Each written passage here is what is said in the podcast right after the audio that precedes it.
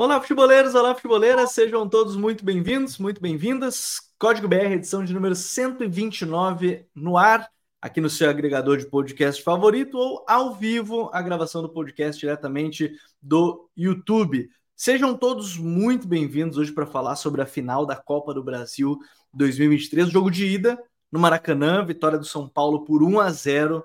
E tem muita coisa para a gente falar hoje, porque o Dorival, olha, que bela estratégia, bela estratégia para o jogo. Ouvi de algumas pessoas que o Dorival, inclusive, e ele falou, acho que depois, se eu não me engano, a estratégia foi treinada ao longo da semana inteira, é, inclusive a jogada do gol. Né, foi, foi muito treinado esse, esse lance. A gente vai explicar por que, que ele aconteceu, como ele aconteceu. Acho que é importante entender esse contexto da jogada. Então sejam todos muito bem-vindos, muito bem-vindos. Tudo bem, Douglas Batista, meu querido? Tudo certo? Hoje para falar dessa decisão, Bom jogo no Maracanã, pro lado do São Paulo, pro Flamengo, mais dúvidas do que certezas, mas bastante coisa para a gente falar hoje, tudo bem, Douglas? Boa noite, Gabriel. Boa noite a todo mundo que está no programa ao vivo. Bom dia, boa tarde para quem estiver vendo gravado, ouvindo gravado, ou etc, né? Ou adjacente. Cara, foi uma final em que, respeitando o apelido, né, que a alcunha que o clube tem, o São Paulo foi soberano completamente soberano na final. Um jogo em que o Flamengo fez pouquíssimo com e sem a bola, extremamente desorganizado, né? Cedendo muito espaço, defendendo com 7, né, Gabriel? A gente já falou aqui das dificuldades que é defender com 7, aí você defende com 7. Com tua linha do meio-campo, um deles sendo um Gerson, que é um cara que não tem tanta tanto ímpeto defensivo, é receita para um, um, um fracasso. São Paulo teve muita facilidade para criar, principalmente pelos lados do campo, né? Então, São Paulo, não vou dizer que coloca a mão na taça, acho que é subestimar muito a capacidade de, uma, de decisão de um elenco como é o do Flamengo, mas encaminha um título, vai jogar em casa agora por um título histórico, né? Primeiro título da Copa do Brasil. Enquanto o São Paulo tem, eu não vou dizer é, alguns, que eu, aí eu estaria até subestimando a situação é, o São Paulo ele tem vários nós para desatar para esse segundo jogo. Tem, tem, tem. E, e para a gente entender esse contexto, a gente tem que começar justamente pelas escalações, porque a partir daqui que a gente entende a estratégia dos treinadores. O, o São Paulo, ele, ao longo da semana surgiu a notícia justamente que ele ia e que ele treinou Gabigol, Pedro e Bruno Henrique. Treinou um 4-3-3, né, com o Gabi pelo lado direito, Bruno Henrique pelo lado esquerdo e o Pedro centralizado. Aí ele tinha Pulgar, Vitor Hugo e Gerson. E a linha defensiva de Wesley, Fabrício Bruno, Léo Pereira, Então Lucas, até aí tudo certo. O que mudou mesmo foi do meio para frente essa estrutura em 4-3-3. O, o Sampaoli não repete muitas escalações, ele tentou essa estratégia diferente para a partida. E o São Paulo, até se tinha dúvida se o Luciano ou não para o jogo, o Luciano ficou no banco. Né? Tinha Alisson e Pablo Maia, dupla de sempre, a defensiva do Rafinha, do Arboleda, do, do Beraldo e do Caio Paulista, também a defesa tradicional. Aí o trio, né, com Wellington Rato, Lucas Moura e o Rodrigo Nestor ali pelo lado esquerdo e o Caleri como centroavante. Então o time é, base do São Paulo, na verdade, dessa boa fase com, com o Dorival. É, a estratégia, me parece, vou começar até pela lógica do São Paulo, que é a maior mudança para esse jogo, Douglas. A estratégia do São Paulo me parece que ele queria mas eu não sei porque ele escolheu estas peças específicas, mas ele queria fazer uma pressão em saída de bola, é, ele tentar espelhar né, a saída do São Paulo, a saída em três, né, com Rafinha, o Arboleda e o Beraldo. Talvez ele quisesse espelhar Bruno Henrique, Pedro e Gabi fechando esses três jogadores e aí induzir o São Paulo ao erro, mas vamos ser sinceros, esses três jogadores não são jogadores de pressionar muito lá em cima. Talvez eles até possam fechar algum certo espaço o Gabi e o Pedro funcionaram assim com o próprio Dorival, mas um losango no meio, uma estrutura bem diferente desse 4-3-3. Então, é, me parece que a estratégia inicial era interessante, mas as peças não faziam muito sentido para fazer o que ele queria, né? Sim, Gabriel, e eu vou, eu vou além. Acho que com a configuração de peças que não fez tanto sentido nem com, com e sem a bola. Sem a bola, por esse motivo que tu falou, é, por, por, serem jogadores que não têm essa capacidade de pressionar. Não vou nem dizer que não tem capacidade, é, mas, por exemplo, no Bruno Henrique, ele não tem talvez a potência física para fazer isso durante muito tempo, devido ao tempo que ele passou fora por lesão. Assim como o Pedro. Então, é, não, não tinha tanto sentido. E defendendo já no seu próprio campo, como eu falei no, no início do programa, é, você terminava defendendo com sete, porque os três não voltam até o final. Nenhum dos três voltava. O Bruno Henrique ainda ensaiava voltar mais, mas nada demais, assim, nada de muito ativo. Então você defende com três a menos, você defende com sete. É, o Flamengo, ano passado, com o Dorival, também defendia com sete, mas o Flamengo era uma outra configuração. O Flamengo tinha o João Gomes. E com a bola você defende com. com você. Assim, você tem o Vitor Hugo, que é um jogador que eu gosto, mas que não influencia tanto na criação. Um jogador mais de pisada na área. Ele tem pisado muito na área. Ele não tem influenciado tanto em termos criativos. E um Gerson que está oscilante, não faz sentido você começar esse jogo sem o Everton Ribeiro. Ele colocou duas peças, uma que está oscilando e outra que não tem tanta capacidade assim é, de influenciar jogadas com passes, com lances criativos, como o Vitor Hugo. Você termina afetando completamente a sua construção. Então, e quando a gente começa a pensar nas escolhas de peça de São Paulo, o que ele poderia ter pensado, eu acho que ele errou, acho que grosseiramente do meio para frente em quase tudo. Acho que ele errou em muita coisa ali na forma que essa equipe estava e terminou facilitando muito o trabalho de São Paulo, né? Acho que dá para dizer até com certa tranquilidade, Gabriel, que foram poucos os momentos em que o São Paulo no primeiro tempo se sentiu ameaçado. Pouquíssimos momentos. Acho que teve uma saída de bola que o Rafael demorou muito e o Bruno Henrique pressionou. E aí o Bruno Henrique quase rouba a bola dele. Mas fora aí, e um contra-ataque que o Gerson toca pro Bruno Henrique também. Fora isso, isso eu não lembro. O nenhum... salva, né? É, não lembro de nenhum, nenhum outro lance mais ou menos perigoso do Flamengo. O Flamengo criou pouco, pressionou pouco, foi muito, foi batido facilmente pela, pelo São Paulo, principalmente em saída de bola, né? O São Paulo tirava muito fácil a bola da pressão. E até nesse ponto, assim, é, não pressionar o São Paulo, você tem um, um, um problema que primeiro que São Paulo tem um dos principais zagueiros jovens aí construtores do país hoje, que é o Beraldo. Ponto um. É só o primeiro problema, né? E quem defendia teoricamente daquele lado era o Gabi, né? Que já não é um grande marcador. E aí ele tinha que defender ainda a subida do Caio Paulista, então criava o efeito cascata, porque se ele ia subir no Beraldo, Caio Paulista ficava livre, do Caio Paulista, né, gerou um efeito cascata que a gente vai falar daqui a pouquinho justamente do gol.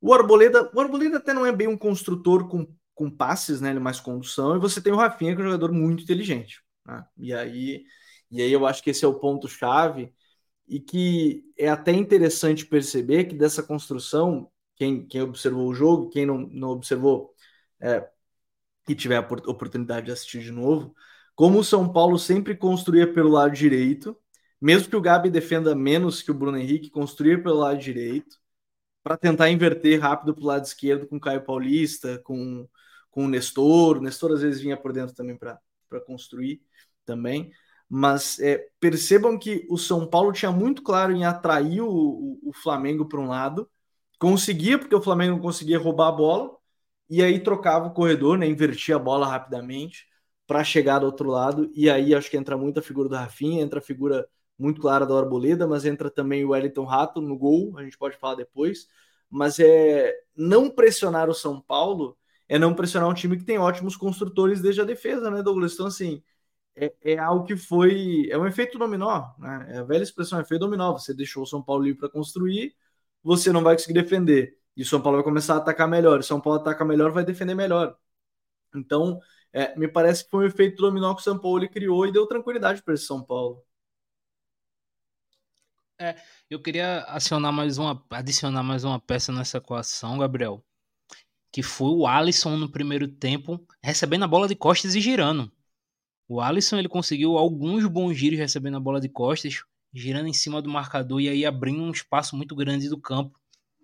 É, ele teve uma facilidade muito boa quanto a isso, inclusive girando para os dois lados, né, o direito e o esquerdo. Então, foi, foram muitos fatores que influenciaram nesse lado direito. E muita facilidade para essa troca de corredor, cara. Muita facilidade. O São Paulo achava o Caio Paulista para pegar esse embate um contra um com o Wesley muito tranquilamente. E aí é, é uma situação que o Caio ele tinha toda a vantagem do lance. Porque o Caio ele tinha, ele é melhor no um contra um, ele é tem um contra um muito forte. E a partir do momento que ele chegava, ele recebia a bola, o Nestor ele fazia um movimento em diagonal para a linha de fundo, né? Então, a, uhum. é, o Nestor fazendo o movimento, alguém tinha que se desgarrar, sair da sua linha para acompanhar o Nestor. E aí abrir um espaço gigantesco. E aí ou o Caio cortava para dentro e passava para o Nestor, ele passava para o próprio Nestor, já que às vezes as pessoas não os jogadores não acompanhavam, né?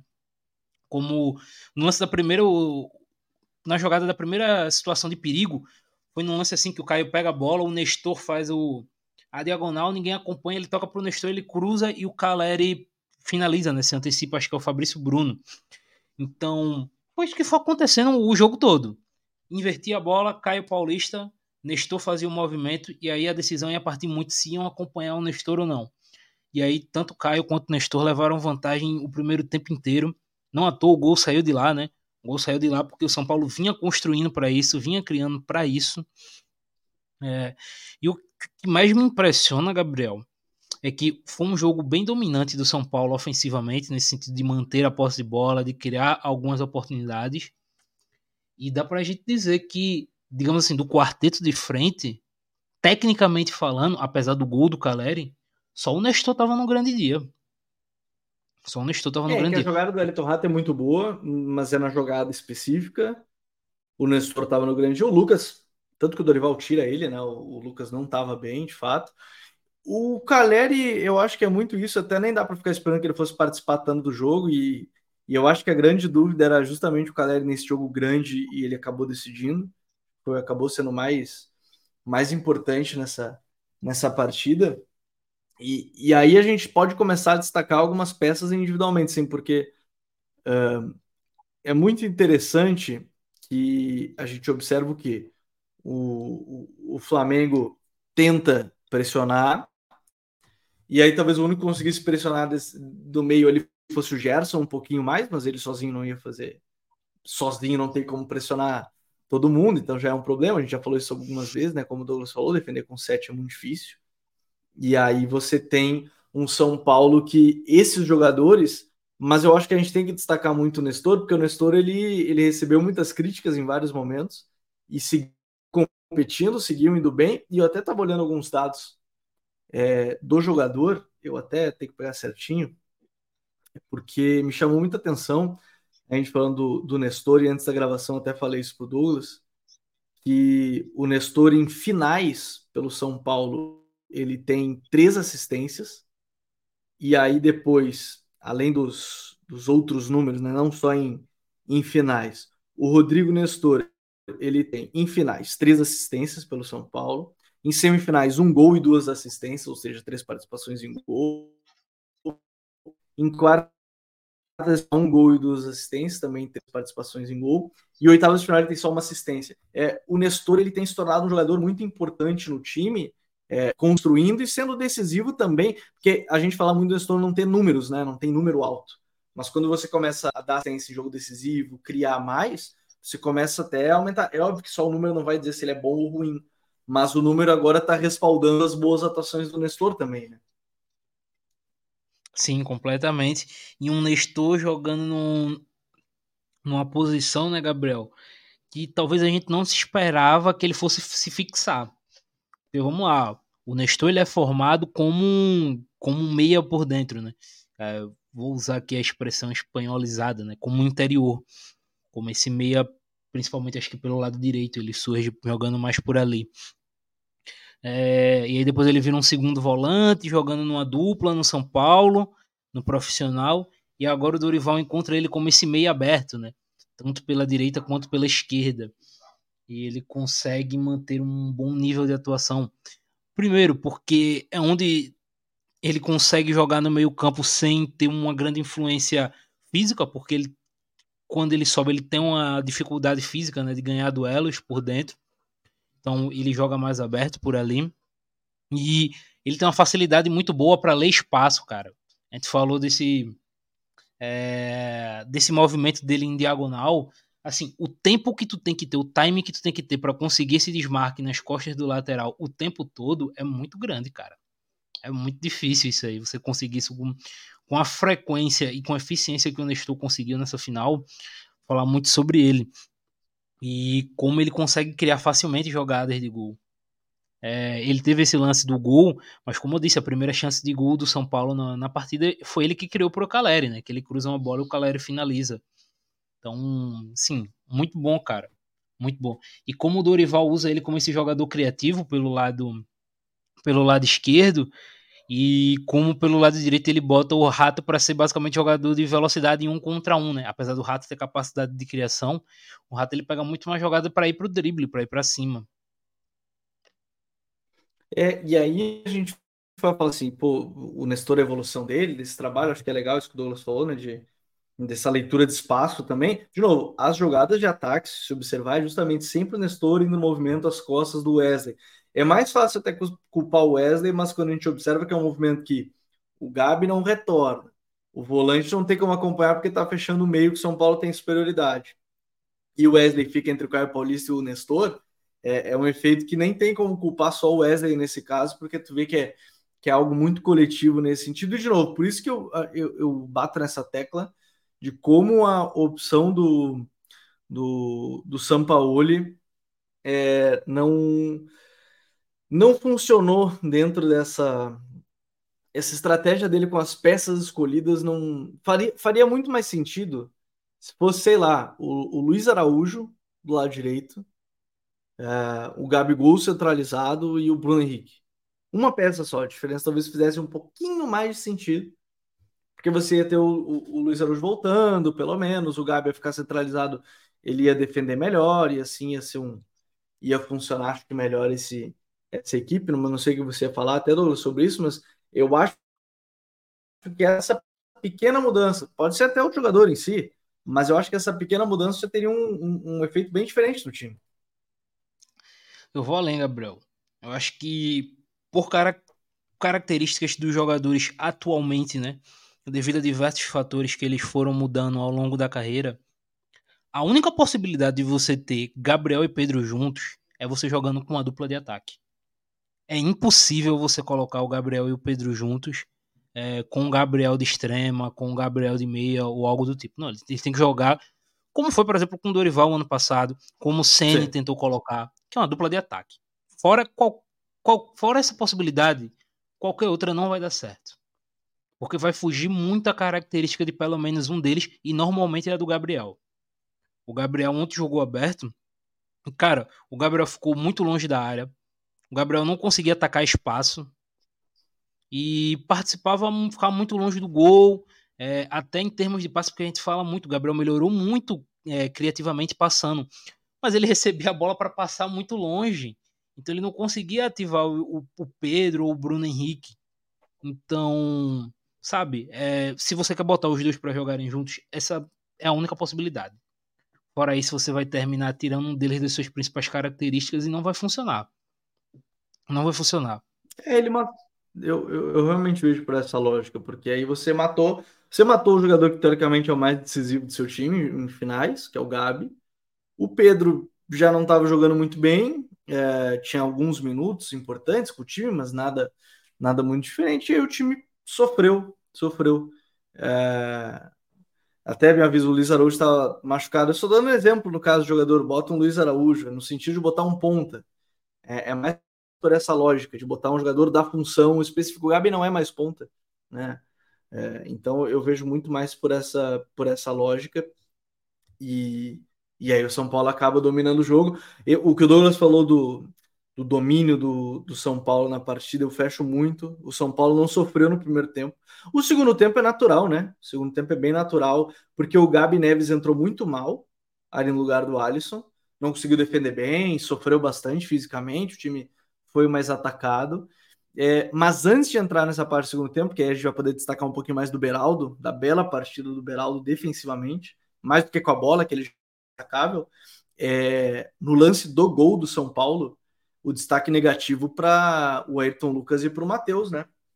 Porque para o Matheus Cunha, porque assim, é, o Ayrton, que até agora não entendi o que, que ele quis fazer quando ele estava defendendo o Caleri, e, e o Matheus Cunha eu não entendi também porque ele faz o movimento que vai sair, não sai, e na hora da cabeçada do Caleri ele não, nem saiu e nem tá esperando defesa, né? Ele ficou no meio do caminho porque ele não quis sair, acho que ele não quis sair, ele parou no meio do caminho, mas ele não fez o movimento de fechar o espaço, de, de defender. Então, é, é, claro que tem uma bela jogada do São Paulo pro gol, mas essas duas individualidades ali, talvez o Caleri fosse vencer o Ayrton Lucas pelo alto de qualquer forma, mas são dois movimentos no lance do gol que, que não dá para entender e talvez entre na lógica da falta de confiança que a gente falou no início, que é um time sem confiança, mesmo que o Matheus tenha virado titular por causa do Sampaoli, né?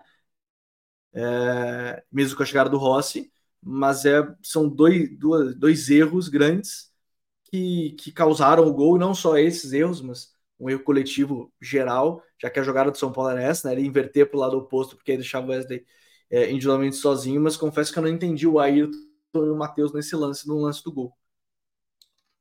Não, acho que primeiro indo pelo mais assim, mais gritante, que foi o Matheus. É, acho que a gente tem que usar o velho mandamento do goleiro, Gabriel, que é se o goleiro sai do gol, ele tem que ir para resolver, ele tem que ir decidido. E o Matheus, ele parece que ameaçou sair e se arrependeu no meio do caminho.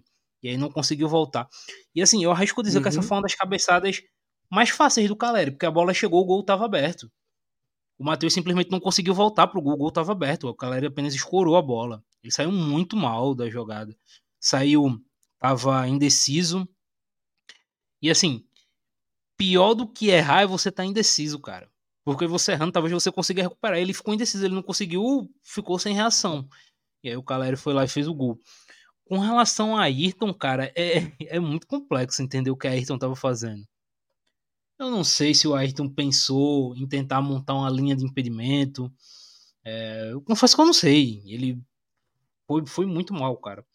Foi também um desmarque bem tranquilo do Caleri, né? Ele fez ali a diagonal, fugindo a diagonal para fora, né? A diagonal para direita. Conseguiu o desmarque tranquilo. Os dois erraram muito feio. Mas para além deles, Gabriel, a gente tem que destacar transição defensiva pavorosa do Flamengo. O Rato inverteu a bola uhum. para o Caio Paulista e simplesmente o Flamengo não conseguiu acompanhar em nada.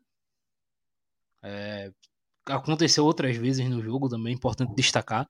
Mas já que a gente está falando especificamente do gol, de forma geral, foi uma transição defensiva tenebrosa do Flamengo. O Caio Paulista recebe a bola sozinho, e aí o Nestor faz esse movimento que a gente falou. É, e talvez tenha sido o momento que ele fez o, o desmarque nas costas do, Ellen, do Wesley, em que ele mais teve espaço. Ele parou, pensou, escolheu o momento. Então, assim, muito mal o Flamengo defendendo ontem. Muito Sim, porque se o, Wesley, se o Wesley sobe no Nestor de novo, o Caio Paulista fica livre. E se ele não sobe, o, Caio, o, o Nestor tá livre. Então, assim, essa jogada ela criou um problemaço pro time do Flamengo. Problemaço porque o time não conseguiu defender. Acho que isso que o Douglas fala é muito importante. Assim, é, é, o tempo e espaço que tinha para as jogadas, pô, de novo, é, se o time treina essa jogada a semana inteira, quando chega o lance e parece. É, me entendam bem quando eu quero dizer que parece treino, no sentido de ter liberdade total no lance. Não tá pressionado, não tá nada. Não tá pressionado no lance. Tá com a bola no lateral, pronto para fazer o cruzamento, sem problema. É claro que é mais fácil. E aí, é claro, a cabeçada do Caleri. O Caleri fez um gol parecido, mas ele tinha, ele tinha um pouco menos de marcação, inclusive. É... Que foi justamente o... gol, se eu não me engano, é São Paulo e Grêmio na arena. Só que aí o Caio Paulista que cruza, ele cruza bem mais da, da... mais atrás do que foi o cruzamento do, do Nestor, mas é bola na segunda trave e o Caleri na segunda trave é muito interessante nesse ponto, né? É, eu acho que aí tem um, tem um ponto importante desse time. E aí a gente vai para o segundo tempo.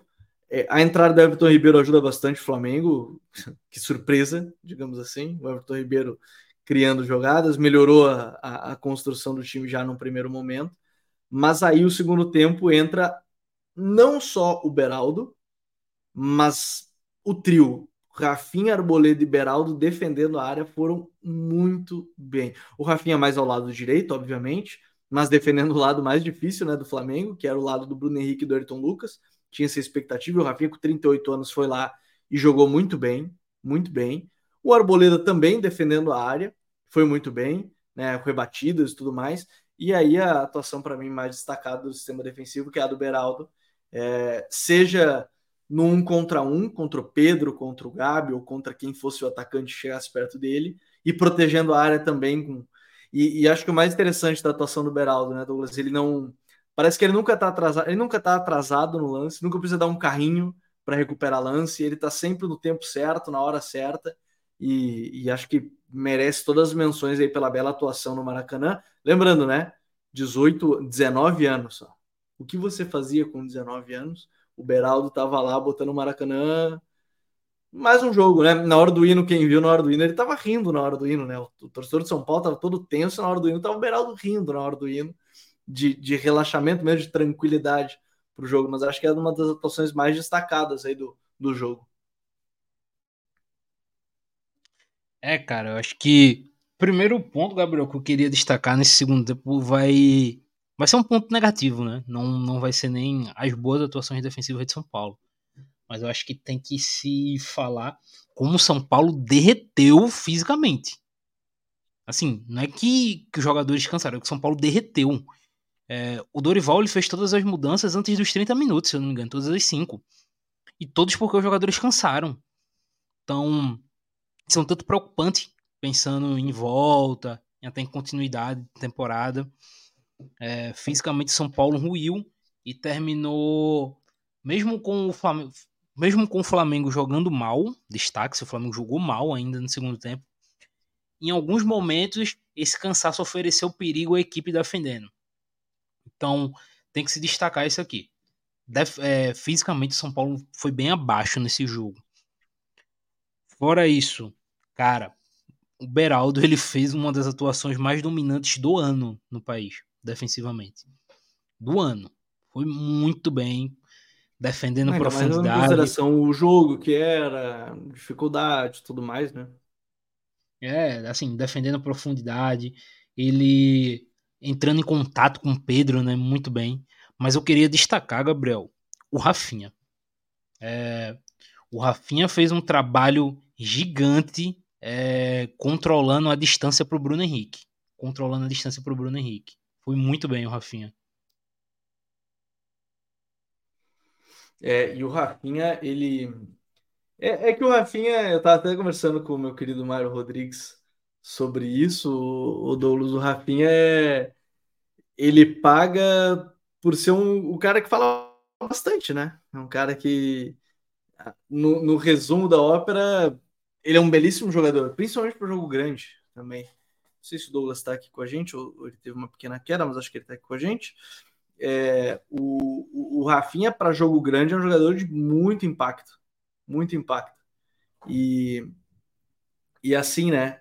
A gente está falando de um jogador que tem experiência e para esse tipo de jogo talvez seja o que mais se precisa, né? Querendo ou não, em um, um certo momento, o, o Douglas. E ele deu a calma para o time, né? Eu acho que isso é um ponto que acaba sendo crucial, né? Ele deu tranquilidade para um time jovem para sua primeira decisão, né, de Copa do Brasil. Então acho que tem que se levar em consideração a questão da experiência, né? Não, 100%. Ele fez um trabalho muito bom ali no, no Bruno, né, principalmente. É, mas para além disso, ele faz um papel muito bom como capitão de São Paulo, né, liderando a equipe com e sem a bola. Um jogador muito tranquilo, ajusta muito bem a, é, os encaixes do jogo, né? Eu falei dessa questão de controlar a distância porque a gente sabe que o Bruno Henrique com espaço é, é muito difícil de parar. Ele puxa para o lado e a potência dele, a passada que ele tem, a força que ele tem é muito difícil de segurar. Então Rafinha tentou ao máximo não dar espaço. Qualquer passo, qualquer arrancada que o Bruno Henrique ameaçava dar, o Rafinha já estava muito perto e conseguia cortar a jogada inteiro. É, e isso é um, um, mérito de leitura muito, bem, muito bom do Rafinha. E frise né, Gabriel? É, um mérito de leitura e um mérito de leitura que a gente pode dizer até que é um pouco de all-in, né? Porque para ele chegar no Bruno significa que ele está muito aberto. E aí tinha uma distância muito grande entre ele e o Arboleda. É, que a gente chama de meio espaço ali de São Paulo, tava, não era nem meio, né? Era gigante espaço, estava muito grande ali, uhum. eles estavam muito afastados. E aí o Aston Lucas não aproveitou. É... Nem ele, nem e... o Gerson, né? O Gerson podia ter aproveitado, Sim. não aproveitou também. E aí foi, como eu disse, ele deu um all-in ali, né? O Rafinha para tirar o espaço do Bruno Henrique terminou sendo extremamente bem sucedido. É, e terminou melhorando muito as chances do São Paulo, porque o Bruno Henrique, nesse exato momento, ele é disparadamente o melhor jogador de frente do Flamengo, né? Nesse exato momento da temporada. Sim.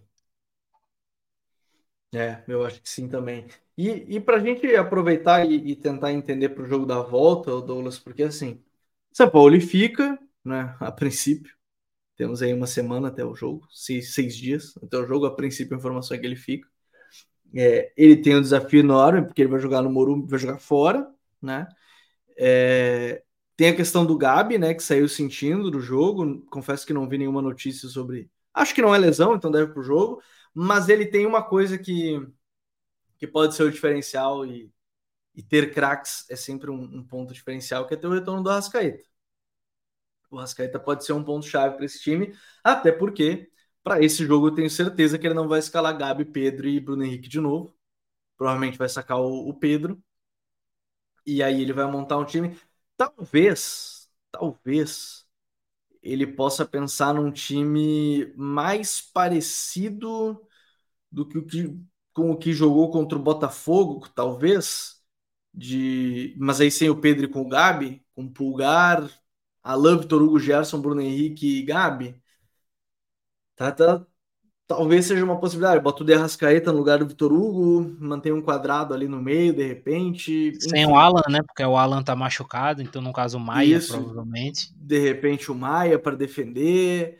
É, algo mais próximo de ter um quarteto de meio-campistas e dois atacantes do que tentar os três atacantes de novo, mesmo que de cara ele precise do resultado. Não sei como é que você vê para esse jogo da volta.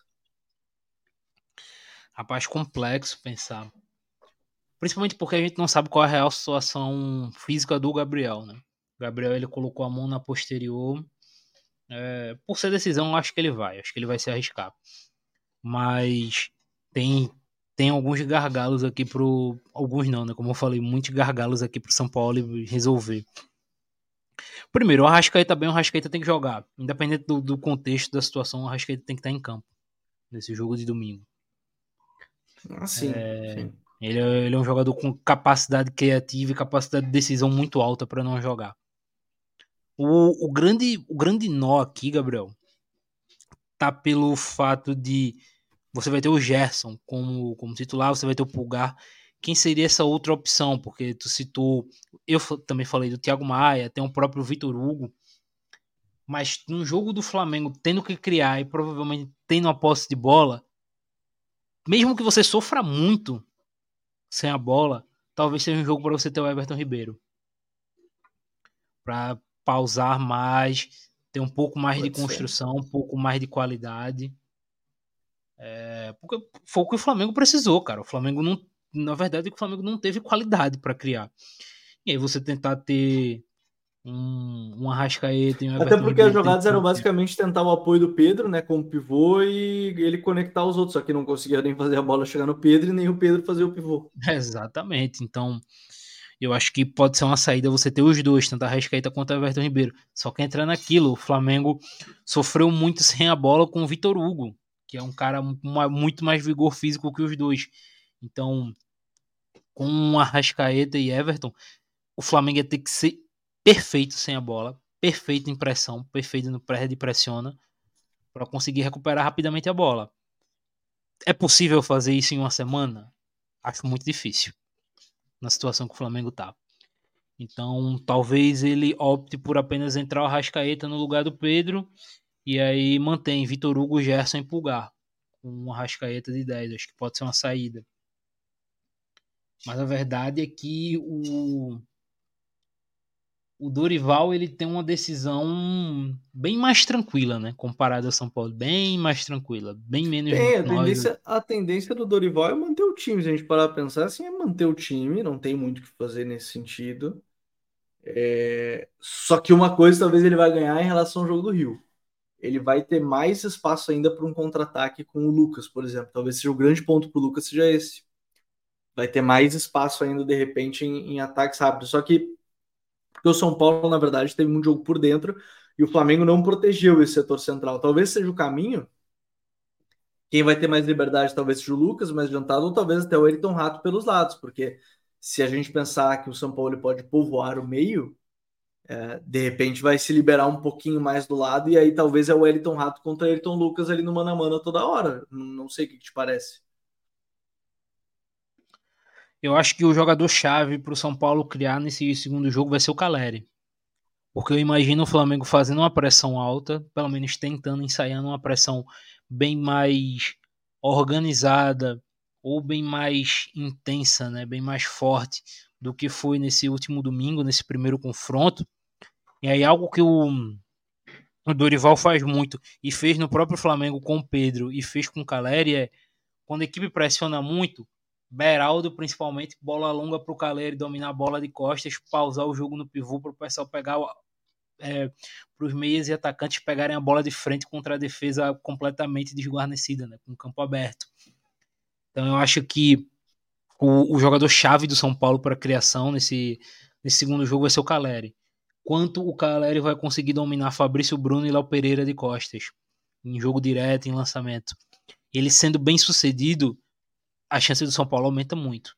Porque eu acho que ele não vai ter tantas alterações assim, não, comparado a esse, esse primeiro jogo, comparado ao que o Flamengo deve fazer. Eu também não vejo muita, muita diferença, mas eu acho que o grande ponto é, eu não sei se você acredita muito nessa lógica, ela não é uma lógica exatamente exata.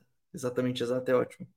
Ela não é algo uh, linear, mas a gente pensar assim, é muito difícil que São Paulo tenha de novo, mesmo, de no... mesmo que ele tenha participado do gol, no caso do Rato, é... o Caleri que fez o gol também, mas é tão difícil que a gente tenha duas atuações seguidas bem abaixo de casos como o Elton Rato, como o Lucas Moura e como o Caleri, né? É difícil, sim. Tão ab de novo, eles participam do gol muito bem e tudo mais, mas eles pouco apareceram de maneira geral na partida. Mas é muito difícil repetir isso. Dois jogos, dois jogos tão abaixo do que a gente está acostumado a ver é, muito grande, né? Não, totalmente. Ainda mais nesse, nesse contexto do, do segundo jogo, Gabriel, em que o São Paulo deve ter campo para correr, né? E aí você tem principalmente o Lucas Moura se destacando muito mais. Ele é um jogador feito para jogar em campo aberto, né? É, mas para além desses três, eu queria destacar negativamente um, um, jogador do São Paulo, que foi o Gabriel Neves, cara. Gabriel Neves entrou no lugar do Alisson e, assim, foram 30 minutos de agonia completa para o torcedor de São Paulo. Gabriel Neves errou muito passe, é, muito passe bobo, né? muito lance bobo, defensivamente muito frágil. Então, é, é um, é um jogador para ficar atento, porque é uma mudança que ocorre sempre, né? Sempre ele tá mudando. O São Paulo ele tem um elenco mais curto, apesar das contratações, então algumas mudanças são meio que, digamos, entre aspas, tabeladas, né? A gente consegue ver o, o Dorival fazendo sempre. Normalmente vai sair um dos volantes para entrar o Gabriel Neves.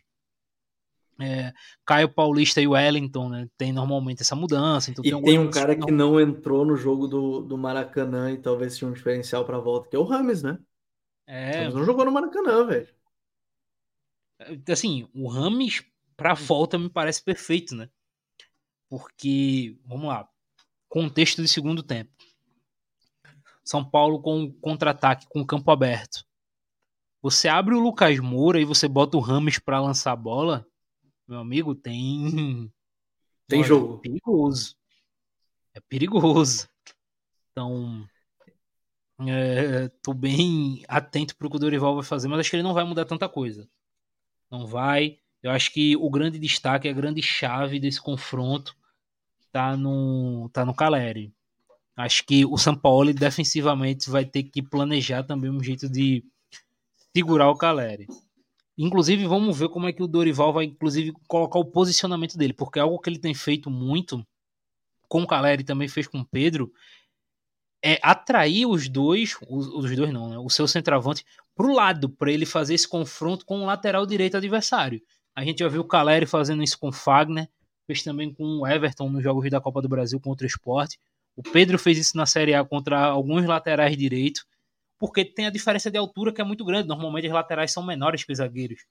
Então, o Caleri e o Pedro, que são jogadores muito grandes, recebendo essa bola, eles têm vantagem completa. É... E aí eu acho que o Dorival vai tentar colocar isso em, algum, em alguns momentos. E aí para marcar fica mais complicado, porque vamos lá o Fabrício, como você faz? Você bota o Fabrício para acompanhar o Caleri, beleza. Mas se, se um zagueiro vem até a lateral acompanhar o centroavante, tem um espaço meio, sabe, gigante que vai se abrir.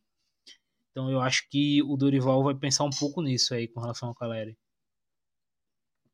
É, eu acho isso bom, mas até se a gente olha as opções, eu acho muito interessante que vai entrar naquela questão de confiança e tal.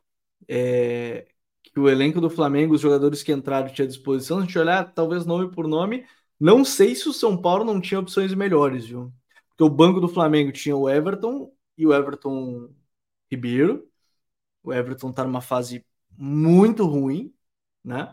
É, Thiago Maia que tá numa fase mais abaixo, depois muitos garotos, né? além do Rodrigo Caio e Davi Luiz, então talvez aí tinha o Diogo, o Cleiton, aí tinha o Pablo também, que é outro zagueiro que talvez não fosse entrar, enfim, e aí o São Paulo se olha Luciano, o Wellington, mas aí é mais para substituir o Caio Paulista em necessidade, o, o, o Rames, eu, eu tenho eu acho que para o jogo da volta, dependendo da necessidade, é claro que o De voltar é muito.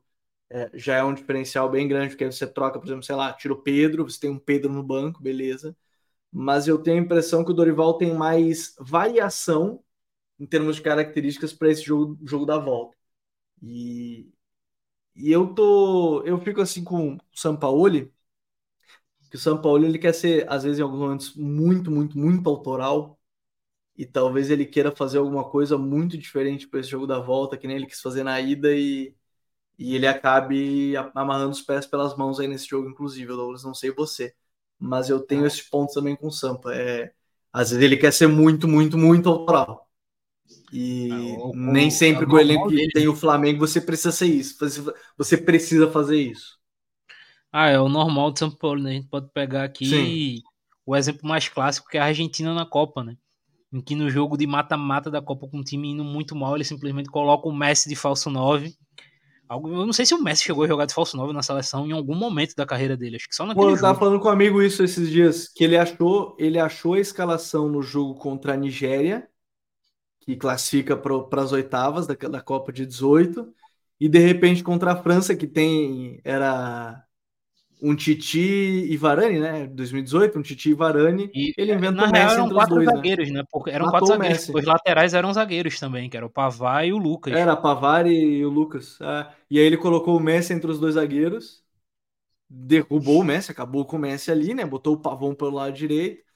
E, e eu vi muita gente fazendo a comparação com ele achou o time contra o Botafogo e aí de repente ele começa a mudar tudo de novo porque ele quer mudar, ele tem essa mania, não sei qual é a palavra exata. Eu sei que eu sei que o treinador gosta de pensar estratégia jogo a jogo e tá tudo bem, tá tudo bem fazer isso. Mas é que tem horas que você encontra o seu time ideal, você muda a estratégia com aquele time. Não precisa ficar mudando e rodando as peças a todo instante, né? É, e cara, tu falou sobre a questão, Gabriel, do, do elenco. Eu queria fazer agora uma crítica a direção do Flamengo, né? Hum. Esse problema de profundidade do elenco do Flamengo, é, inclusive até se a gente for pensar alguns anos era inimaginável pensar nisso, né? Duas temporadas atrás era inimaginável a gente falar sobre falta de profundidade no elenco do Flamengo. Só prova como o Flamengo foi precipitado negociando o Matheus França. Porque para esse tipo de confronto, para esse contexto, um cara como o Matheus França seria essencial. Na coletiva, campo. o Sampaoli atacou isso aí, né? Falou: ah, o Matheus França decidiu vender e o Matheus Gonçalves eu nem sabia que ia ser emprestado, o, o Sampaoli. Mas não usava também, né? O Matheus Gonçalves ele nem usava. É, o Matheus Gonçalves ele não usava. Mas assim, o França ele é um jogador, seria um jogador vital, porque ele pode jogar em várias funções do meio campo. É um jogador que tem uma capacidade boa de condução e de criação, né? Além de um bom porte físico. Então, mostra como o Flamengo toma decisões no futebol extremamente questionáveis, né? Mas assim, Gabriel, o São Paulo não tem muito direito de falar, porque o São Paulo ele também comete erros esdrúxulos, né? É, e algo que a gente pode ver na próxima semana, inclusive vale a pesquisa se já aconteceu isso na história recente da Copa do Brasil, uma mudança de goleiro de uma final para outra, né? Sem ser por suspensão algo do tipo porque eu não lembro de ter acontecido E olha, com a falha, as falhas recentes do Matheus Cunha, com a pressão que o jogo vai estar, tá, eu não sei se ele começa com o Cunha no domingo, não. Eu confesso que eu não entendi, né? Contratam o Rossi. A gente já falou tanto sobre essa questão do Flamengo, né? Contrata jogadores que às vezes não precisa. Mas vamos lá, contratou o Rossi para chegar o momento quando ele chega, quis antecipar a vinda, não conseguiu, e quando antecipa, não coloca. Né? Faltou combinar com o treinador nesse caso. Mas vai, vai entender, vai entender algumas dessas situações. Então, tem muita coisa para acontecer ainda. Jogo da volta no próximo domingo. E aí, né? O jogo da volta é no domingo. Na segunda-feira a gente vai lançar uma análise antes do, do Código BR, porque o Código BR vai falar das, das semifinais da Libertadores. Mas aí na segunda-feira mesmo a gente lança uma análise completa sobre a decisão, é, o vencedor, quem, quem levar melhor, a gente vai analisar em detalhes o que aconteceu. Certo, Douglas? Agora é aguardar, aguardar a semana. Por enquanto, que a gente está gravando, o São Paulo ainda é treinador do Flamengo. E, enfim, a gente aguarda a semana de movimentação do que vai acontecer aqui no, no futebol brasileiro. Tá certo, meu parceiro? É isso aí, Gabriel. É, para surpresa de ninguém, né? Tá tendo um jogo do Campeonato Brasileiro. Para surpresa de ninguém, o Marcos Leonardo fez um gol, né? A gente falou, inclusive. O Santos virou, né? Mas aí é surpresa. O Santos ganhar o jogo que é a surpresa. É, mas também entra numa não surpresa que nós comentamos aqui, né? Quando o Rogério chegou, que o primeiro passo para ele é ajustar essa defesa. A vitória contra o Coritiba foi muito importante, mas o Bahia tomou dois gols. Tomou dois gols hoje de novo. Então, assim, o Rogério ele precisa urgentemente melhorar essa defesa. Acho que é o ponto principal desse início de trabalho dele. É, mas resultado gigante para o Santos, né? E aí o Marcos Leonardo, cara, se não fosse o Marcos Leonardo, acho que o Santos já tava. O torcedor do Santos já tava desmarcando os compromissos de terça e sexta de 2024. A real é essa. Se não fosse o Marcos Leonardo, já era.